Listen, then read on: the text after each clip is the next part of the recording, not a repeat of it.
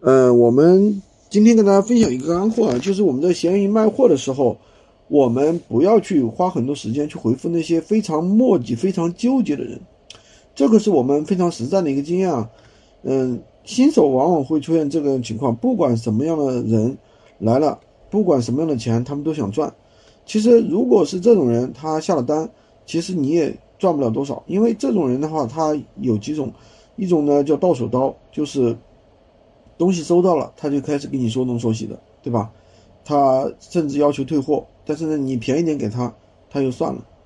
第二种呢，就是很多，反正跟你说东道西，吹毛求疵，对吧？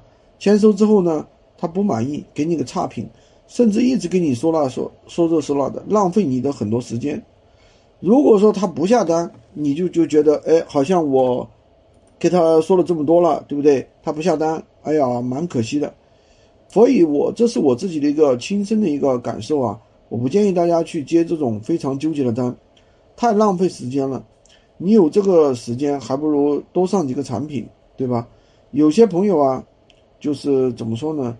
习惯去不断的去回复客户咨询，反正只要赚钱，甚至是平不亏，他都会去出这个单，他认为会刷一单。所以说呢，还是要多花些时间来上产品，来优化自己的店铺。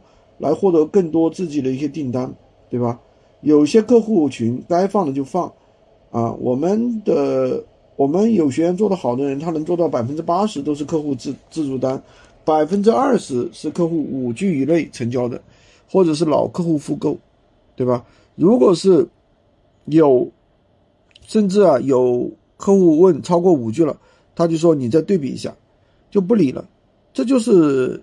比较简单直接的啊，这样去节省自己的时间，好吧？今天就跟大家讲这么多。喜欢军哥的可以关注我，订阅我的专辑，当然也可以加我的 V，在我头像旁边获取闲鱼快速上手笔记，可以加入我们的训练营，快速学习，快速赚钱。